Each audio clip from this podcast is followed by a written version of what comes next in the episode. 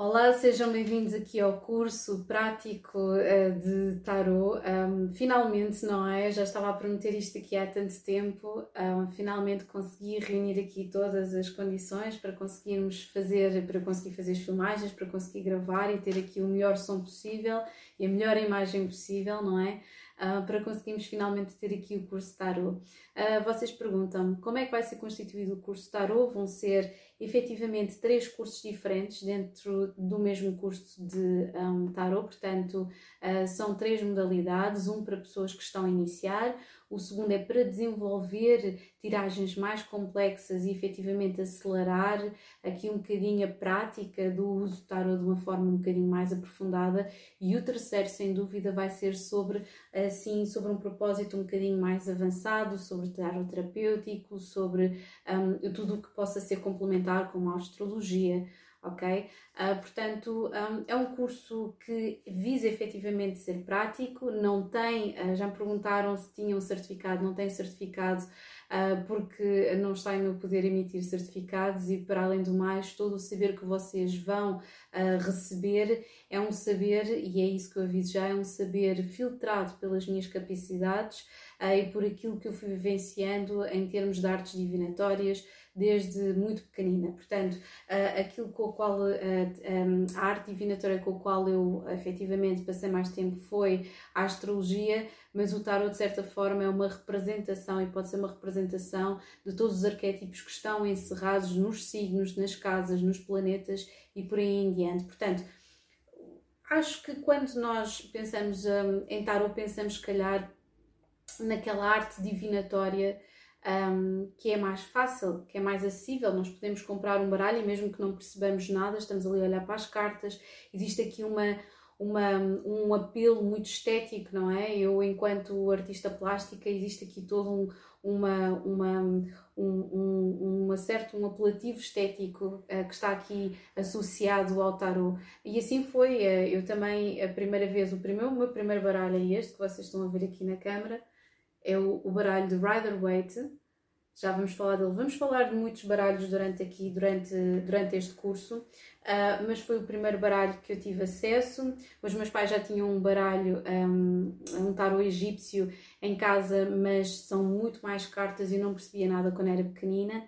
Um, eu acho que os meus pais também só compraram, se calhar por, um, por, por curiosidade uh, e pela parte estética, e, e efetivamente um, foi a partir daí que eu fui um, ganhando aqui o gosto. Um, aos 18 anos comprei aqui este baralho que vocês estão a ver do Rider Waite. E depois um, eu parei, eu parei porque eu lançava muitas vezes. E acho que não tinha maturidade emocional, como eu já tinha dito num episódio do meu podcast, eu não tinha maturidade emocional para conseguir ler as mensagens que me estavam a ser transmitidas. Eu acho que isso, nós vamos falar disso também mais para a frente, quais são as razões pelas quais as pessoas querem deitar tarot, um, mas agora eu queria focar aqui numa situação que é aqui o percurso, não é? Como é que eu chego até aqui, que é para fazer aqui uma pequena apresentação uh, do, que, do que vocês vão ouvir e do curso e daquilo que vai acontecer.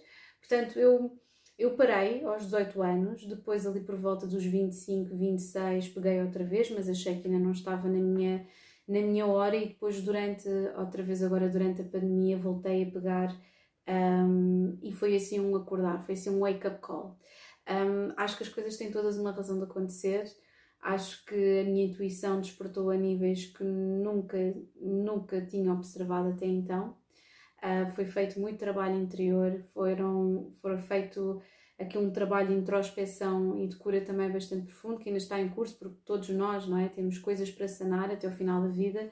E, portanto, um, o meu uso do tarot é essencialmente para os outros, para servir as outras pessoas um, e, de vez em quando, questionar-me profundamente para fazer um trabalho a fundo uh, profundamente sobre as minhas ações, sobre as ações às vezes de terceiros, de pessoas que estão na minha vida uh, e tentar um, efetivamente fazer uma ponte entre estes dois.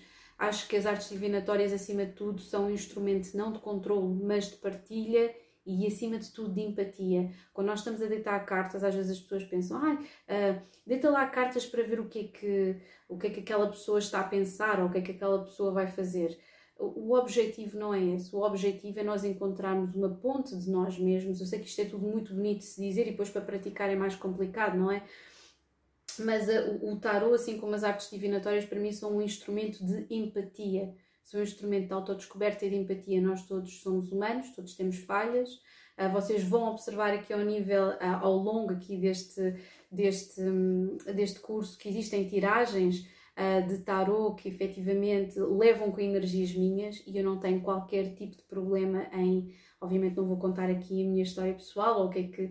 nem é esse o interesse, não é? Mas uh, existe aqui um, um, um não é uma celeuma exibir fraquezas, não é uma celeuma exibir pontos fortes ou pontos fracos, ok?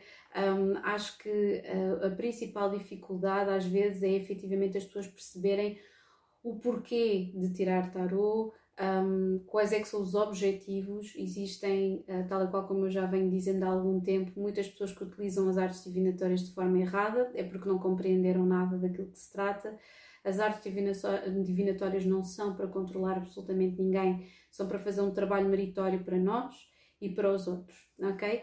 Uh, fazendo um bocadinho de apresentação de mim mesma, não é? Para quem não me conhece, o meu nome é Margarida Rodrigues, uh, toda a gente me trata por Mar desde pequenina, porque os meus pais deram-me o nome de Margarida porque eu nasci efetivamente e cresci ao pé do mar. Um, durante 11 anos vivi na costa da Caparica uh, e depois mudei-me para outros sítios. Um, e acho que essa infância ali muito próxima do mar uh, influenciou-me bastante, influenciou-me muitíssimo mesmo. Uh, foram dias muito felizes e eu acho que um, são esses dias efetivamente uh, que eu tento replicar na sua magia, no contacto com a natureza, nas coisas que eu gosto de fazer, na criatividade. Um, e foi efetivamente aí que começou muito o meu gosto pelas, pelas artes divinatórias uh, e pelo contacto com todo este misticismo. Isto para dizer que os meus pais escolheram um, inverter, ou melhor, colocar o meu nome da, ordem uh, de forma a dar Margarida Albuquerque Rodrigues, eu sou Mar. Um, poderia ter ficado ao contrário, mas assim eu fico com M de Margarida A de Albuquerque e R de Rodrigues uh, e foi, foi assim uma ordem propositada um, para, para que as coisas acontecessem assim dessa forma. Sim, já sabiam que ia ser do signo peixe, embora eles não sejam pessoas propriamente muito espirituais ou místicas, acharam que seria uma, uma coincidência uh, interessante que, que isto fosse, que assim fosse feito. Um, e eu agradeço-lhes imenso, não é? Quase como se fosse projetar, acho que todas as crianças merecem isso, é quase como se fossem projetar uma obra de arte, não é?